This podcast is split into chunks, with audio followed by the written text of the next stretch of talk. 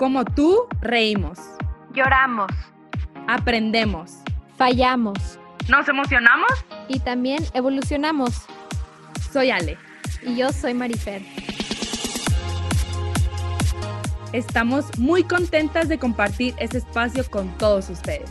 The Magic of Becoming es un podcast pensado en ti para que te conviertas en tu propio maestro. Creemos firmemente que convertirte en una mejor persona es un trabajo de todos los días y que en ese día a día siempre habrá magia. Muchas gracias por estar aquí. Esto es para ti.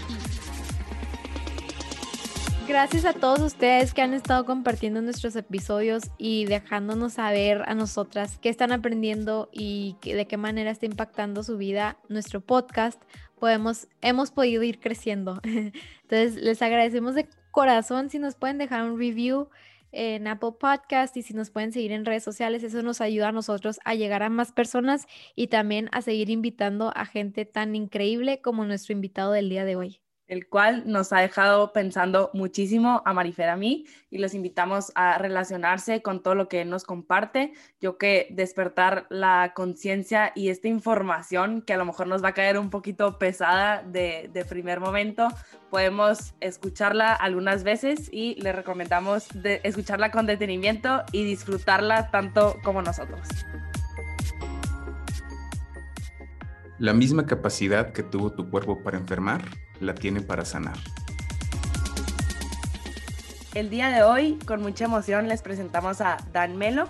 Él es apasionado por el estudio del ser humano y estudio integral del mismo. No solo tiene una formación como acupuntor y practicante del Qigong, sino también es pionero en México en la biodescodificación y la sanación a través del linaje familiar y las meditaciones sonoras. Bienvenido, Dan. De verdad te agradecemos de todo corazón que estés aquí con nosotras y, es un gusto conocerte y que nos platiques mucho más de ti y aprender de ti el día de hoy. Muchas gracias por la invitación. Ansioso de compartir y llevar este mensaje. Siempre he pensado que hay mensajes que llegan en el momento perfecto y este podcast, si lo estás escuchando, llegó por algo y sobre todo para algo. Bienvenidos a todos, bienvenido Dan, gracias por, por, darnos un ratito de tu domingo. Yo sé que los que nos estén escuchando, pues probablemente sea miércoles, que es cuando sacamos los episodios, pero nosotros estamos aquí grabando en domingo y significa mucho para nosotras que, que Dan nos haya dado un ratito de su domingo, que por lo general es un día de descanso. Y, y bueno, pues muy felices de que hayas llegado a nosotras sin, sin buscarte una de, nuestras seguidoras nos, recomendó contigo y realmente desde que me metí a ver tu, tu contenido me llamó demasiado la atención todo este tema porque es un tema que desconozco y, que me encantaría aprender muchísimo de ti, que lo compartamos con muchos y estoy de acuerdo contigo. Si, por algo estás escuchando este episodio, pues espero que, que saques lo mejor y que, te pongas a reflexionar por qué estás escuchando esto el día de hoy y qué que tienes que tienes que cambiar o qué tienes que ver en tu vida de lo que, de lo que hablemos el día de hoy. Así que por, por ahí me, me, gustaría empezar, Dan, este, biodescodificación. Platícanos un poquito qué es, para qué nos sirve. Es una metodología muy extensa.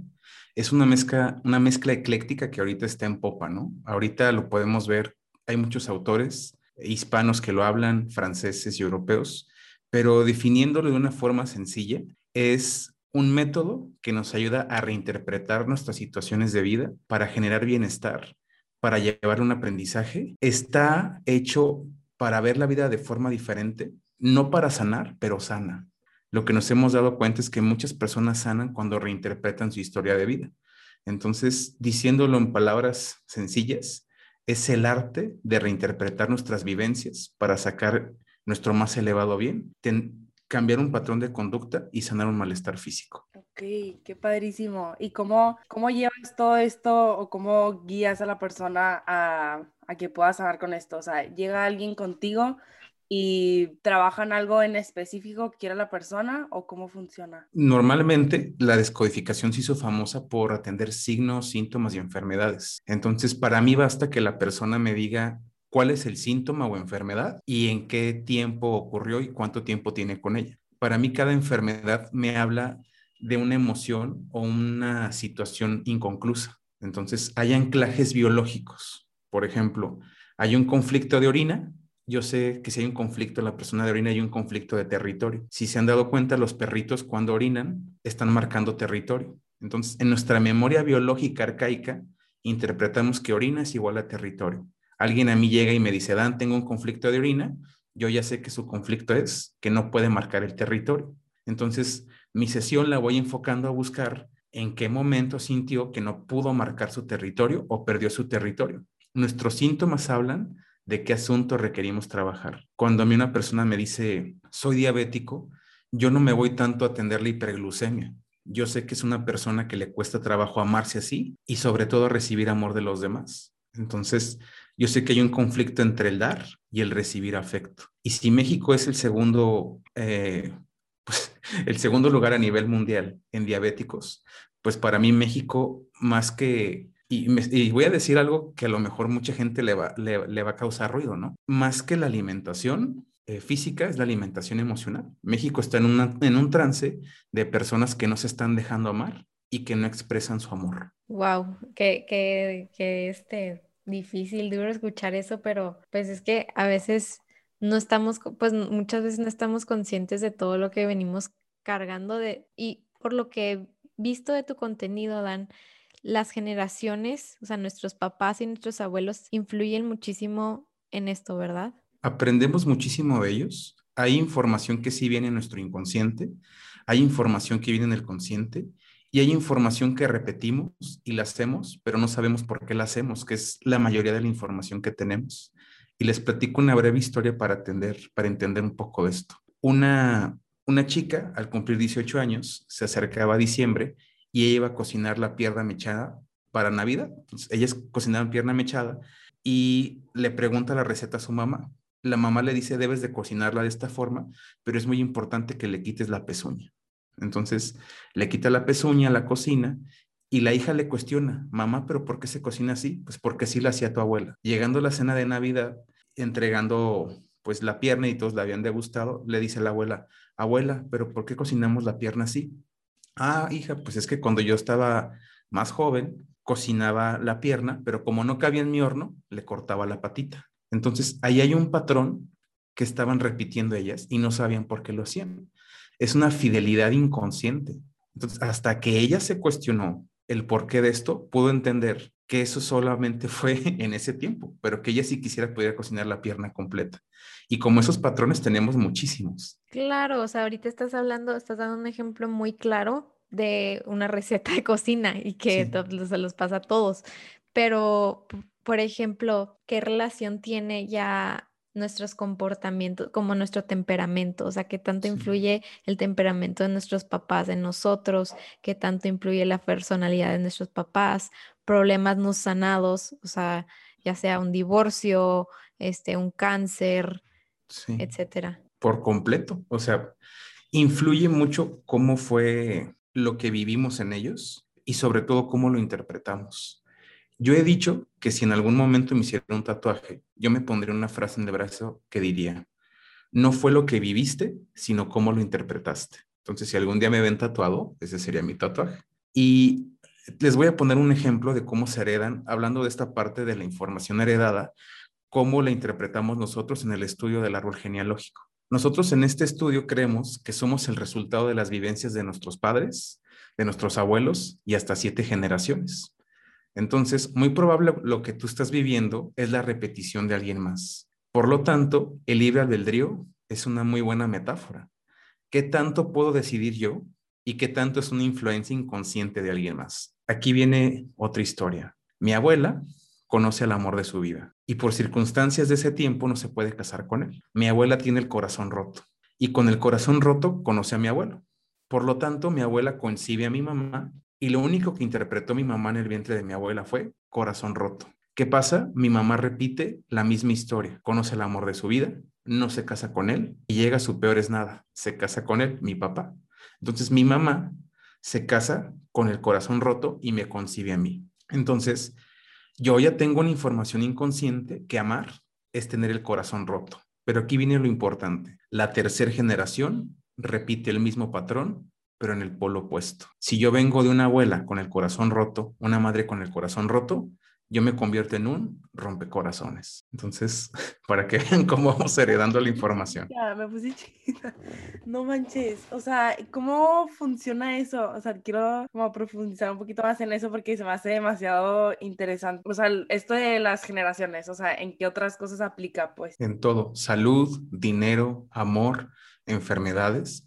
Por ejemplo, en las enfermedades, ahorita hay un científico muy conocido que se llama Joe Dispensa, que él ha compartido que en el libro del placebo eres tú o deja de ser tú, que nuestra genética no nos predispone, que nosotros a través de nuestra experiencia y el lugar donde vivimos podemos modificar nuestra genética. Él habla de prender o apagar un gen. Entonces, como tal en mi genética no viene el código de ser diabético. Sin embargo, sí viene el comportamiento que genera la diabetes. Entonces, el no abrirme a amar con todo mi corazón y entregarme por completo es la conducta que genera la resistencia a la insulina. Entonces yo vengo de una abuela que no se permitía amar por completo porque tenía un esposo este, misógino, igual de una madre que amaba pero con sus reservas. Entonces yo ya tengo esta información y esta conducta desde la medicina germánica o la descodificación genera hiperglucemia o diabetes. O sea, tú tienes como, o sea, eres como, se podría decir, más propenso a,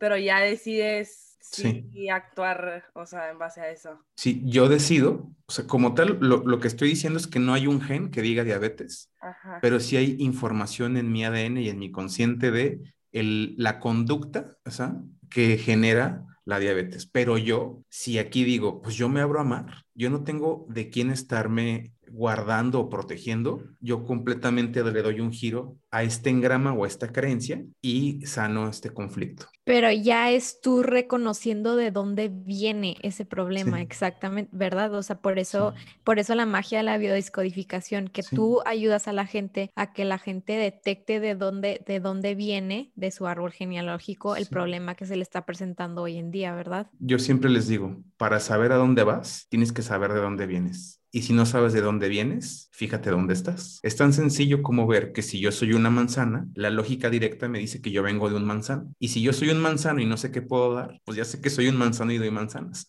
Algo tan simple a veces no lo podemos ver, ¿sí? pero no lo vemos porque estamos inmersos en el conflicto. Nosotros de nosotros vemos aproximadamente el 40-50% físicamente. Lo, lo más importante no lo vemos, que es nuestro rostro. Ahora imagínate en el campo de las emociones cuánto podemos ver. Pues es nulo. Mientras no nos echemos un viaje al autoconocimiento en la línea que tú quieras, conocemos muy poco de nosotros. Que me voló la cabeza ese porcentaje de lo que podemos ver de nosotros y lo que no. O sea, nunca lo había pensado. Nada más velo o sea, sin un espejo, ¿cuánto puedes ver de ti? Volteas hacia abajo y ves como un 40%, pero lo más importante no lo ves ni tu rostro, ¿sí? Cómo te expresas, ni, ni toda la parte de atrás. Exactamente, wow. Oye, Dan, eh, ¿hay algo que compartes que me llamó mucho la atención, este, de, a ver si lo, si lo explico bien, más bien, quiero que lo expliques tú, pero que los problemas, los problemas que trae mamá los hereda el no, los problemas que trae papá los hereda el primer hijo, los, que, los problemas que trae mamá los hereda el segundo, y el tercer hijo es neutro. Muy bien. Es, esto que compartes es eh, transgeneracional. Es un método empírico porque ah, en la actualidad no hay, no hay ciencia que lo compruebe, pero a través de muchos casos yo te puedo decir que el 90% de las personas o de la gente que yo atiendo coinciden. Quiero compartir que estoy hablando ahorita de tendencias, que no estoy hablando de leyes. Esta tendencia nos dice que el primer hijo viene a arreglar los asuntos de papá. ¿Por qué? Porque es el hijo más deseado por el padre, porque es el que se quedaría si papá falta. Sería el alfa a bordo si papá es ausente. Entonces el primer hijo arregla los asuntos de papá y si ya hubo alguien que arreglara a papá, pues viene el segundo que es mamá y el tercero, por decirlo neutral, es aquel que dependiendo del conflicto en el hogar va a reparar a papá o a mamá. Son los mediadores incansables y se repite la misma cadenita. Cuarto hijo papá, quinto hijo mamá, sexto hijo neutral, séptimo papá, octavo mamá, noveno, neutral. Entonces los múltiplos de 3 son neutrales. 1, 4, 7 y 10 es papá. 2, 5, 8 y 11 es mamá. O sea, lo digo así porque ya ven que hay familias que tuvo 15 hijos, ¿no? Entonces, es, esa reparación eh, nos ayuda a entender mucho cómo hay afinidad con papá o con mamá, ¿no? El primero y el cuarto y el séptimo hijo, pues va a haber una afinidad y arreglan los asuntos inconclusos de papá. Esta afinidad donde la vemos muy marcada. Yo comparto que en un sistema, cuando alguien enferma, no es una particularidad de él, y más cuando tenemos hijos. Si mi hijo o sea, si, si mi hijo está enfermo, debo de preguntarme qué de mí no he trabajado para que él esté así. Los hijos se enferman en una fidelidad hacia el alfa, porque si papá está enfermo, ¿quién proveería el sistema? Entonces, algo interesante aquí. Esto que decías de viene a solucionar algo de papá, o sea, ¿a qué te refieres? O sea, algo que no se sanó del papá, o bueno, este ejemplo que pones de, de, alguna enfermedad, pero si pudieras explicar un poquito más. De... Por ejemplo, yo soy el primer hijo de papá, adquiero sus bendiciones, ¿no? Por ejemplo, mi papá es muy platicador, es muy cómico, es elegante, yo adquiero eso. Pero supongamos que mi papá tuvo un conflicto de falta de afecto que lo reflejó en alcoholismo. Pues yo tengo esa situación por arreglar también, porque soy un heredero lineal de papá. Entonces, esa sensación de no haberme sentido amado, la heredo de mi papá, aunque yo me sienta amado por él, porque es una, una carga de una fidelidad de él. Entonces, ese vacío lo traigo yo también.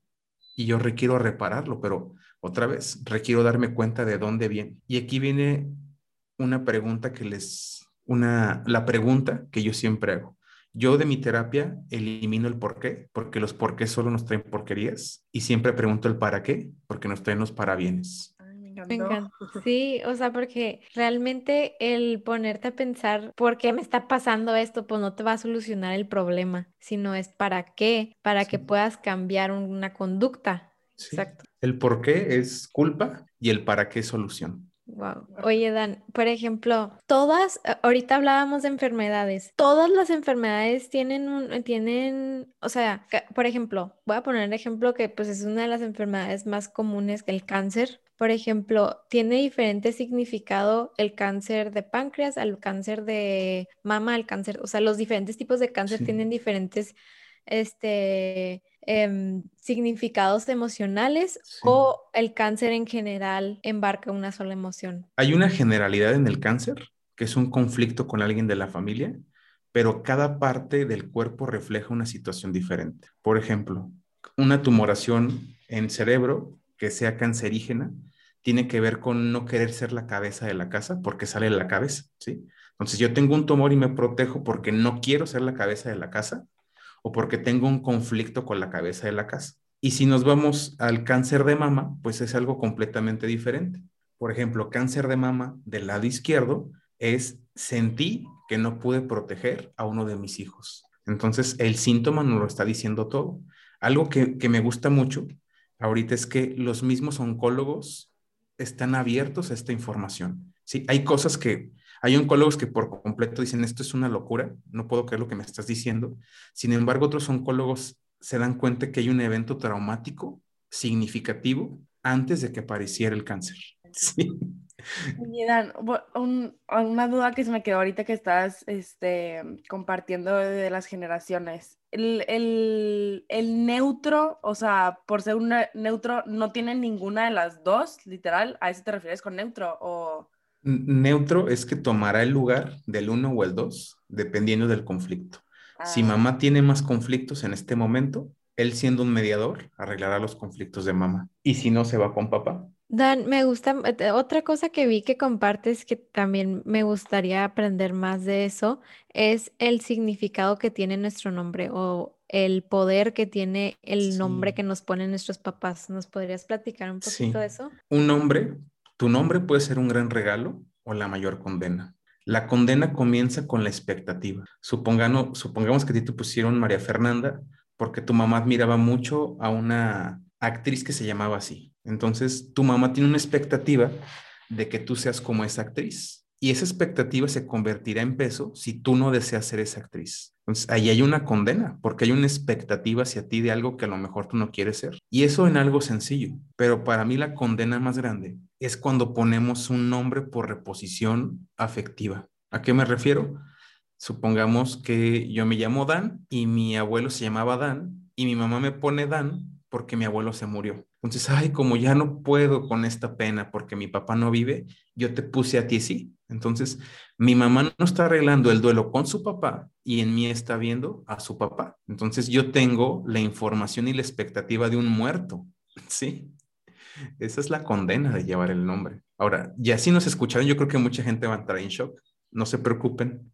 El 50% es hacer conciencia y el otro 50% es tomar acción. Si, si ya me di cuenta que me pusieron porque fue nombre de mi abuelo, porque murió y mi mamá no resolvió ese conflicto, yo digo, mamá, gracias por ponerme ese nombre, pero yo decido quién ser. Yo elijo ser esta mejor versión de mí.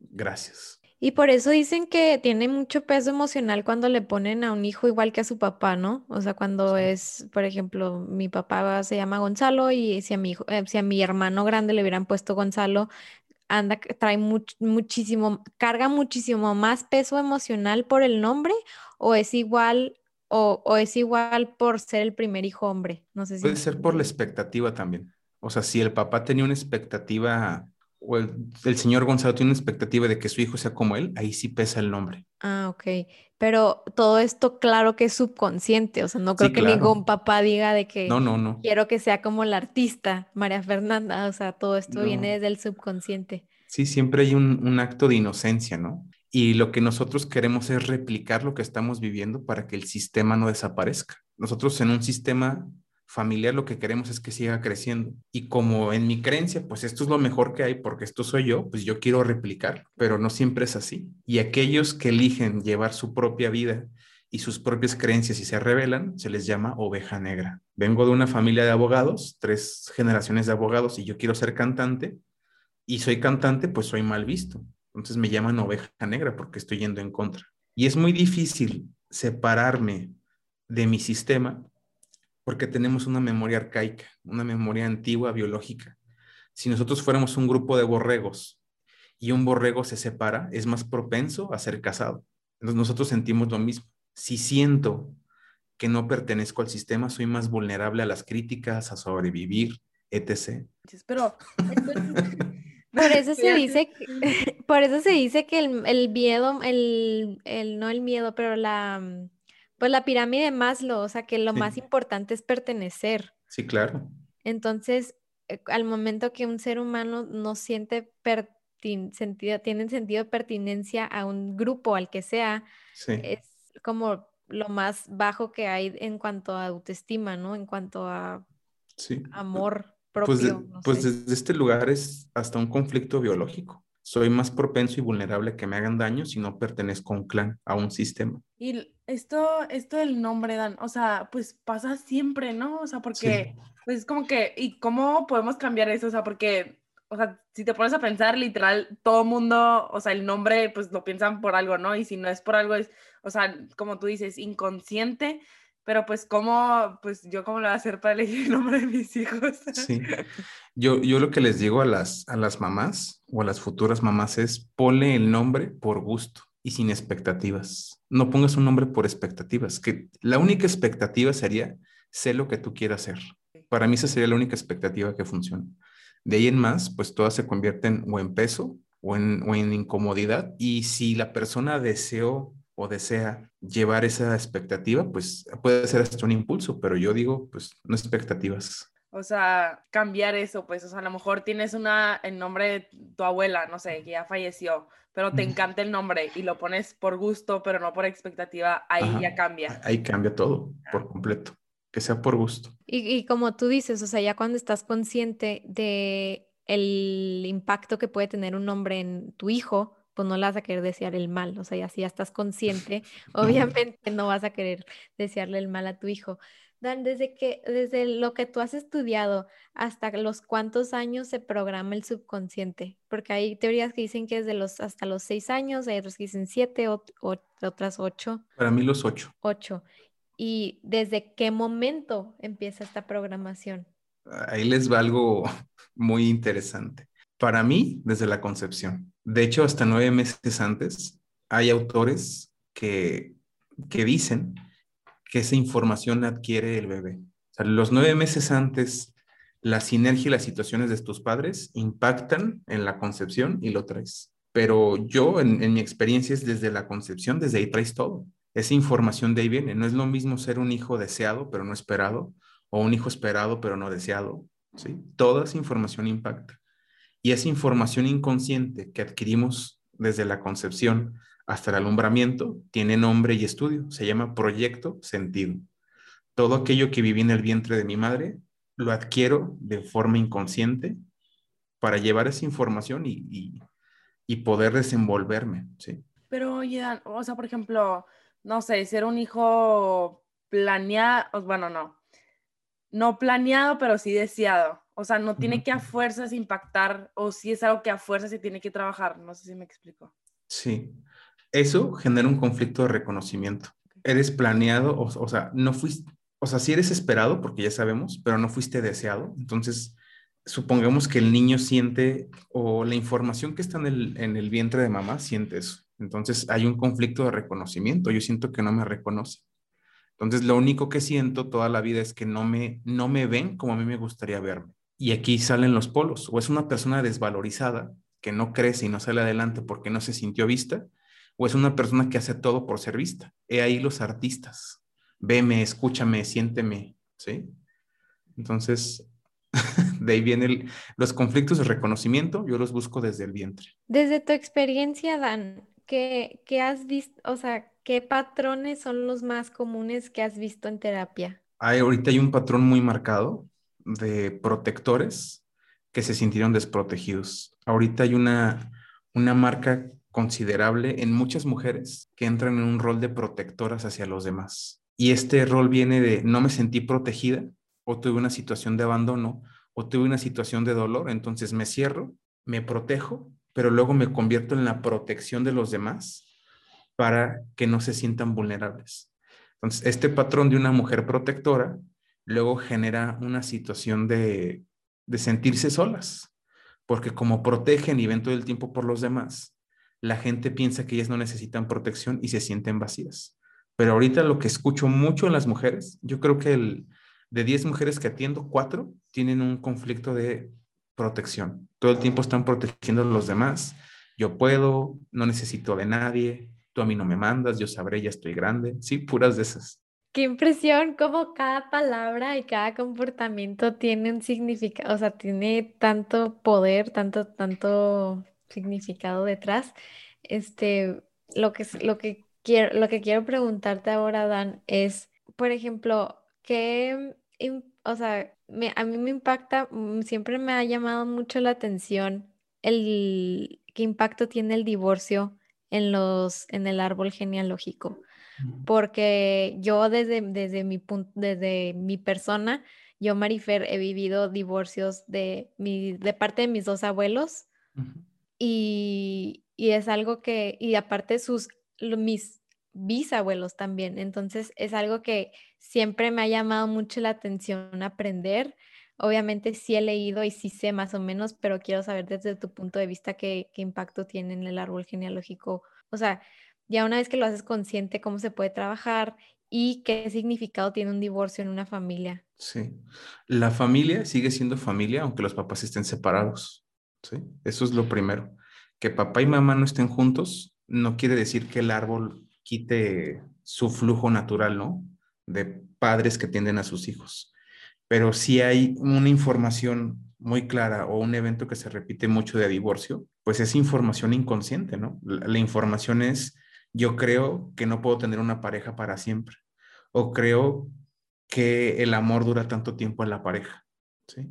Entonces, esa información la adquieren las siguientes generaciones y atraen parejas en resonancia por eso como yo pienso que el amor no es para siempre, atraigo una pareja que me demuestre y me corrobore lo exacto. Entonces, atraigo algo similar a mi creencia. Está demasiado impresionante eso. Este, ¿qué, ¿qué, otra cosa quisieras compartir que es importante que la gente abra conocimiento de eso? O sea, que quieras ahorita decir, es importante que en tu vida estés alerta a esto. No sé si está clara mi pregunta, pero... Yo, siempre les hablo el date cuenta en el desde dónde estás haciendo las cosas. Eso es uno de los principios para ampliar la conciencia. ¿sí? Supongamos, yo soy educadora, ¿no? ¿Desde dónde lo estoy haciendo? ¿Educo porque me gusta educar a los niños o educo porque yo sentí que mis maestras no me educaron bien? Entonces, aquí hay dos polos muy diferentes. Si yo lo hago por gusto, estoy en abundancia. Pero si yo lo hago desde el lugar que yo no sentí que hubo buenas educadoras, lo estoy haciendo desde la carencia. Y esto aplica para todo. Desde dónde estoy haciendo lo que estoy haciendo. ¿Sí? Entonces, este es un golpe muy importante, hasta para un negocio, ¿no? Mi negocio y mi fuente de ingreso la hago desde el lugar que sentí que fui pobre, no había lo que yo necesitaba, hubo dolor. Ah, pues estoy nutriendo la carencia. Pero si mi negocio lo tengo desde el amor, la prosperidad y que quiero ser abundante, cambian las cosas. Es mucho más sencillo ejercer desde la abundancia, desde un para qué que me beneficie, que desde la carencia. Ay, no, qué importante, qué importante es el autoconocimiento para todo, o sea, porque creo que para poder trabajar esto y todo, o sea, todo lo que traemos, es, o sea, tiene demasiado peso el autoconocimiento para de ahí partir, ¿no? Me imagino. Sí. E, el hecho es que no vamos a despertar hasta que no nos demos cuenta que estamos dormidos. Y cuando estamos en el proceso del despertar, es importante no llegar y querer despertar a los demás, ¿sí? Pues nada más verlo y hasta de forma natural en tu casa. Si tu mamá está dormida y la quieres despertar, pues se va a enojar. Pero el, el hecho es, pues, darme cuenta que hay muchas cosas por hacer por mí. Y el desde dónde para mí es algo fundamental. ¿Desde dónde estoy haciendo esto? Claro.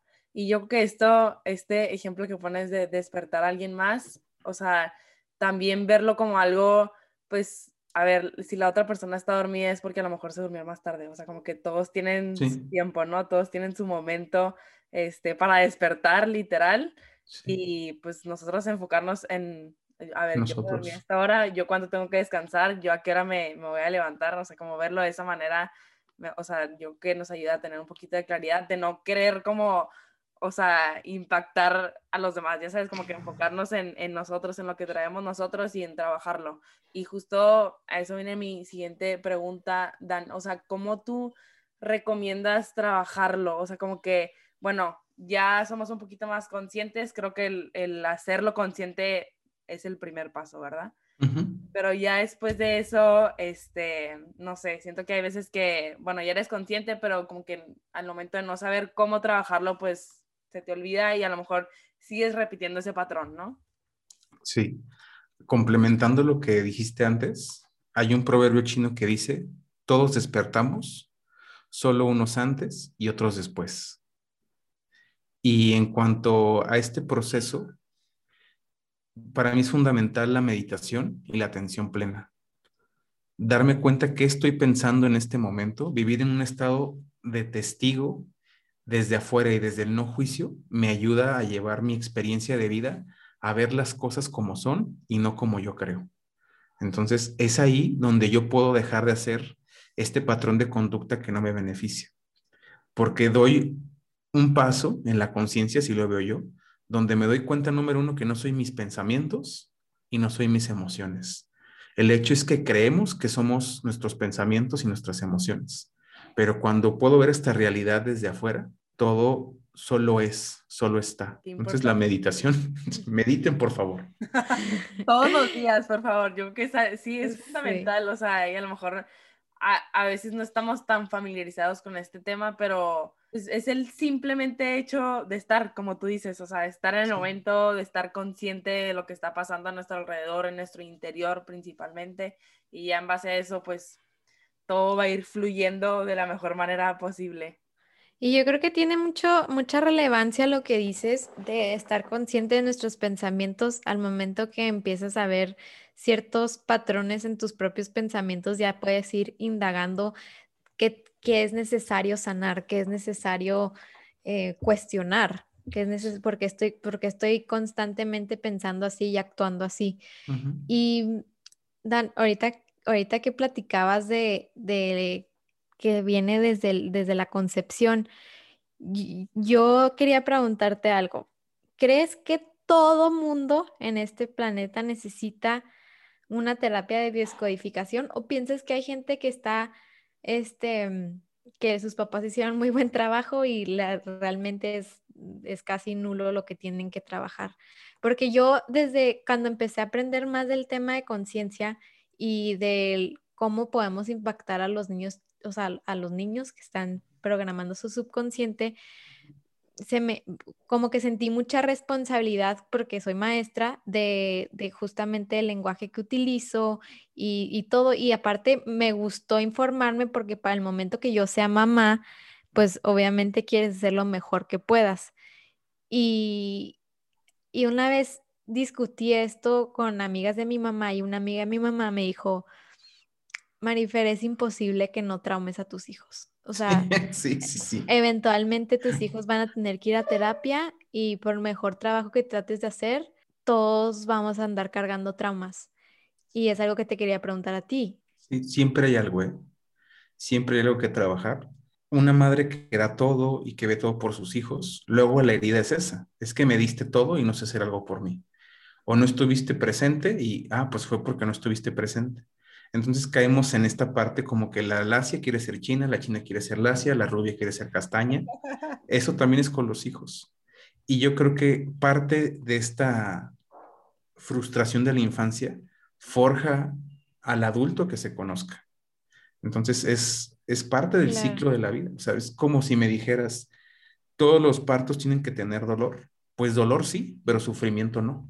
Ay, no, qué cañón. O sea, de verdad, Ay, estoy impactada porque este, como, no dilema, pues, pero, o sea, yo pienso mucho en eso, de que cuando sea mamá, o sea, que quiero, o sea, como que, cómo quiero educar a mis hijos y todo, o sea, como que te empiezan a, a, venir mil cosas a la cabeza, pero sí es cierto, o sea, nunca, a ver, si haces una cosa, puede impactar como tú no, o sea, tú no sabes de otra manera a tus sí. hijos, entonces, mm. ay, no, qué impresión. Lo mejor es trabajar en nosotros, o sea, a veces creemos que es muy importante lo que le digo, pero lo más importante es la resonancia y lo que se está impregnando a mi hijo de la conciencia que yo estoy haciendo. Y lo que ven, o sí. sea, lo que es porque aprende, o sea, los niños aprenden, por ejemplo, el, el, ser humano aprende, por ejemplo, o sea, sí es cierto eso, o sea, mucha, sí podemos estar muy preocupados por lo que decimos, por lo que, por todo menos cómo estamos realmente actuando enfrente de ellos. Para mí lo más importante es déjate de preocupar por cómo los vas a educar y mejor ser la mejor versión de ti, porque eso lo transmites. En Oriente se cree que la información se aprende de tres formas. 15% por lo que escucho, 15% por lo que veo y el 70% es por lo que convivo y comparto contigo. Que mi información y tu información a través de una osmosis energética se impregna. Entonces, lo más importante es lo que yo estoy trabajando en mí y la conciencia que yo tengo que se impregna en ti porque convivimos. Totalmente, o sea, yo creo que, y, o sea, volvemos como que a la base, ¿no? De que siempre, o sea, cuando estás bien contigo y cuando estás en paz y cuando dejas que todo fluya, literalmente todo se acomoda, oh. pero tienes que realmente sí, o sea, porque siento que a veces que es de que, ay, bueno, pues ya lo estoy aplicando, pero no lo aplicas para todo literalmente en tu vida, ¿no? O sea, como que, ay, estoy sanando y, no sé, y trabajando en mí, etcétera, pero pues literalmente verlo en todos los ámbitos de tu vida y aplicarlo en todos los ámbitos de tu vida, porque ya, o sea, a, ahora sí empiezan a fluir todos los ámbitos y ya, sí. pues ya, ya impacta de una, o sea, reduce ese impacto a lo mejor negativo en, en, alguien más totalmente. Ay, no, qué impresión. Ahorita con lo que dices, entramos en una era de creer que todo es balance, ¿no? El balance en la alimentación, el balance en las emociones, el balance en esto. Pues lamento decirles que en mi experiencia no existe. O hay día o hay noche. O estás embarazada o no estás embarazado. O sea, siempre hay extremos. El hecho es cómo quiero vivir mi extremo. Entonces no hay medias tintas. Y de hecho, lo peor que podemos hacer es vivir en la media tinta, que es la, la, la tibieza. Y el libro más leído del mundo, que no es el teleguía, que es la Biblia, dice que Dios escupe a los tibios. Entonces, la, la tibieza es el mal de la humanidad. Tú puedes saber mucho, pero si no lo aportas, no sirve de nada. O no puedes saber nada, pero si no quieres hacer algo, sigue siendo tibio. Entonces, lo mejor es que nos salgamos de la tibieza. Y salir de la tibieza pues muchas veces no es balanceado, no lo es. O sea, ¿y por qué el balance? O sea, no, no, entendí lo del balance. O sea, el, el, balance se cree que es como todo a la mitad, todo perfecto, o sea, no, pues no, no, no existe. No, o sea, no, no como, es que ahorita nos están vendiendo esa idea, ¿no? Del equilibrio, lo perfecto. Siempre caemos en un extremo. Y ahorita el extremo ahorita es, uy, todo, edu educación inteligente para nuestros hijos, veganismo radical, este, bla, bla, bla. No, pues no, siempre estamos en un extremo. O sea, todo el tiempo es o hay sombra o hay luz, o hay día o hay noche, o estás embarazada o no estás embarazada, o eres mamá o no eres mamá. ¿Sí? O sea, no, lo, lo que les comparto es que hay una fiebre por el balance y se convierte en una preocupación por estar en balance. Te pongo un ejemplo muy sencillo que me dio mucha risa. Se hizo un experimento con un grupo de personas para detectar su salud física. Y había un grupo de personas fitness, este, vegetarianas, que hacían ejercicio y se suplementaban. Y todo el tiempo estaban muy preocupadas por serlo. Y otro era un grupo de italianos que les encantaba la pizza, fumar puros y la buena vida, ¿no? Italiana. Entonces les hacen el estudio a ambos. Y los italianos que vivían no preocupados en ser fitness estaban igual de sanos que estos que estaban todo el tiempo preocupados en estar sanos. Entonces, su preocupación, lejos de tenerlos más sanos, los tenía en un estado estándar.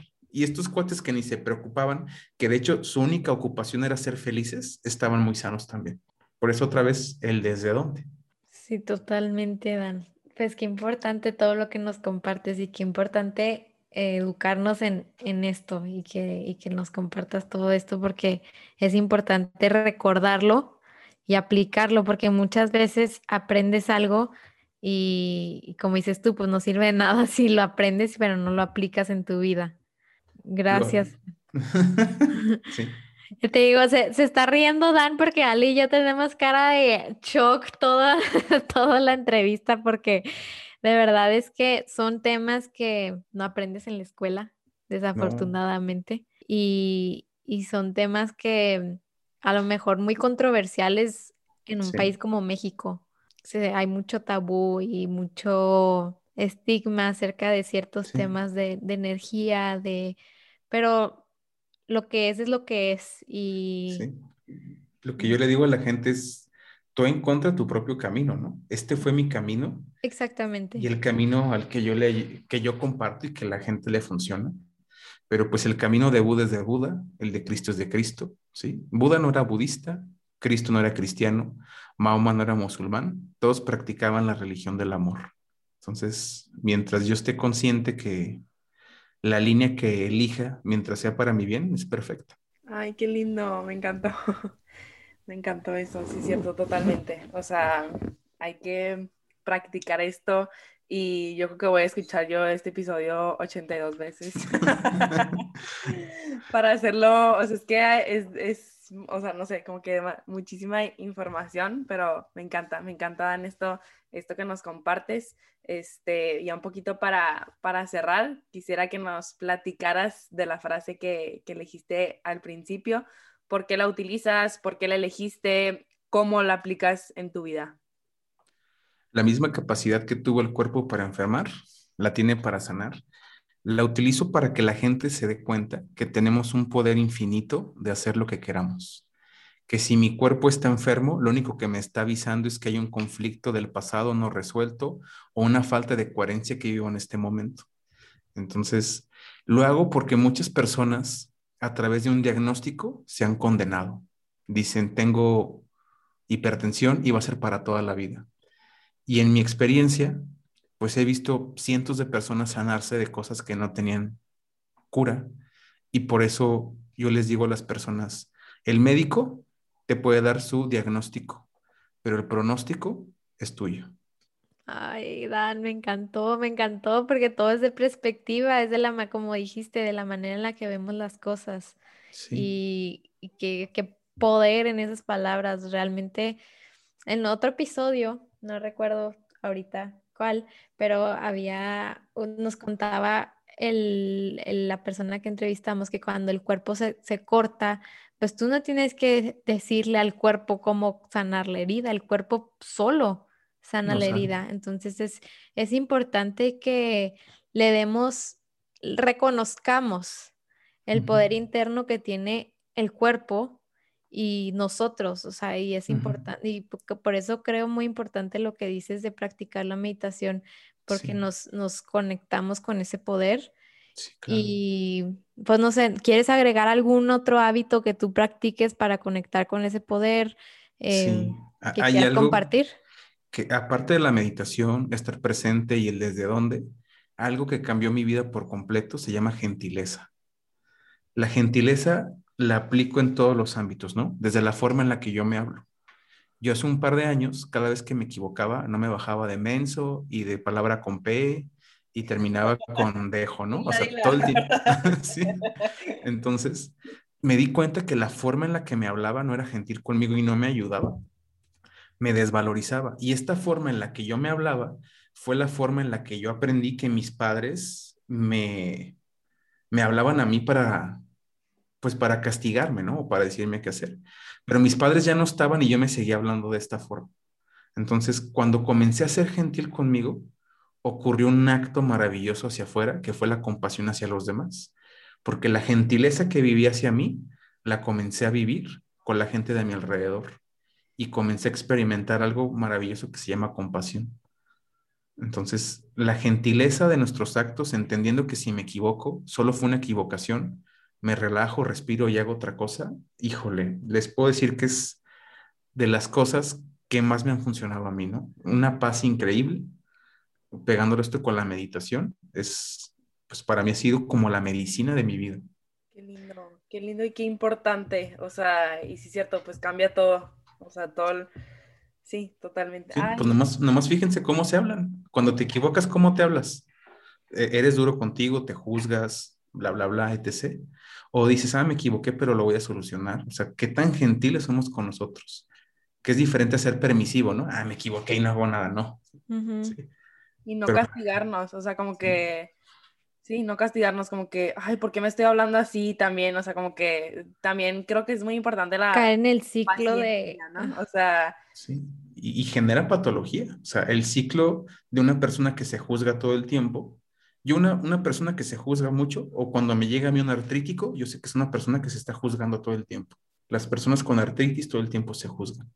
Las personas que tienen conflictos de ira, de ira es rigidez y falta de adaptación, la ira.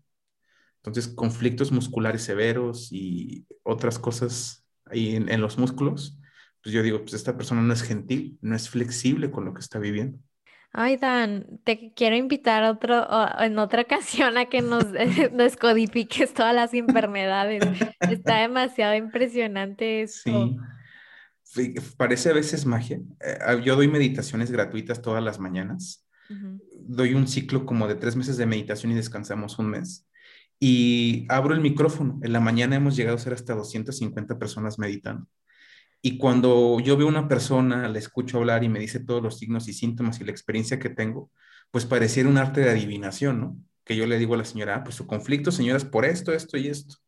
Pero pues no es más que aprender el lenguaje del cuerpo y de las conductas y todos lo podemos hacer. Todos, todos tenemos el, el poder de hacer esto. Yo creo que podemos quedarnos con esto y con, o sea, aplicar todo esto que nos compartes, porque es súper, súper importante y básico, o sea, no manches, o sea, yo estoy impresionada con esto y yo creo que podemos indagar muchísimo más. Te volveremos a invitar, Dan, para para preguntarte mucho más de esto, pero nos quedamos con, con, con, lo mejor de esta conversación y te agradecemos de todo corazón de estar aquí con, con nosotros. Muchas gracias. Para cerrar, para cerrar, Dan, me encantaría preguntarte si pudieras tú este, mm, aplicar una ley universal que todos tuviéramos que seguir, ¿cuál sería? Dar y recibir, fluir. Normalmente las personas que están acostumbradas mucho a dar no saben recibir y las personas que no, que no saben recibir les cuesta trabajo dar. Entonces, la, abundancia no solamente es dar, sino aprender a recibir. Y creo que en esta era nos tenemos que enseñar a recibir lo mejor de los demás, lo mejor de ti. Entonces, esa sería una ley. Recibe lo que está y da lo mejor que tienes. Pues nos quedamos con esas palabras tan bonitas para aplicarlas y, vivirlas. Y pues de verdad te agradecemos mucho toda tu sabiduría, todo, todo el tiempo que lo has invertido a tu aprender esto y que aparte lo compartas con los demás. Eso significa mucho para nosotras y estamos seguras que también para la gente que nos esté escuchando y para todos tus pacientes. Realmente agradecer que haya gente como tú que se tome el tiempo de, de aprender tanto y que lo quiera compartir para darle un, para sumar un bien al mundo y para hacer un mundo mejor. Creo que eso tiene muchísimo valor, te lo reconozco, te lo admiro y te agradezco que nos hayas compartido este espacio con nosotras. Un placer, muchas gracias. Gracias por llegar al final de este episodio. Si te gustó, aprendiste algo o piensas que le puede servir a alguien que conoces, te agradecemos de todo corazón que lo compartas para así lograr llegar a más y más personas. Y como siempre, te esperamos el próximo miércoles en The Magic of Becoming. Ojalá encuentres mucha magia en esta semana. Te mandamos mucho amor.